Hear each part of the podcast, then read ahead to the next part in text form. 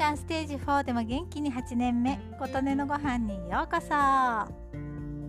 先日梨の好きなお客様が来たので梨を買おうと入ったお店が閉店間際で慌てて夫に梨を選んでもらい私は必要だったネギを探してギリギリセーフでレジに向かいました。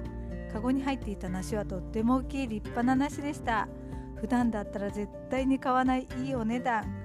客様用だから夫も奮発したんだなぁと思いましたが後で夫に聞くと閉店間際で値段見てなかったとのことです。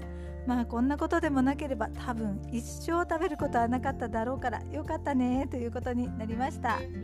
2択かなと思いましたがちょっと時期が早いですよね。新幹線という梨でした。新しいの芯に甘いのは缶に泉で新幹線。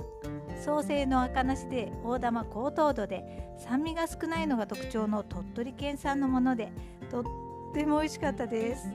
あの電車の新幹線を思わせるネーミングできっと忘れられないことと思います。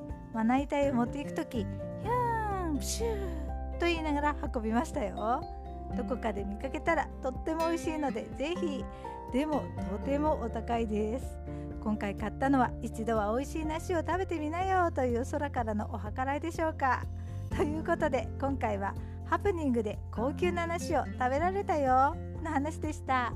あなたの元気を祈っています。琴音のありがとうが届きますように。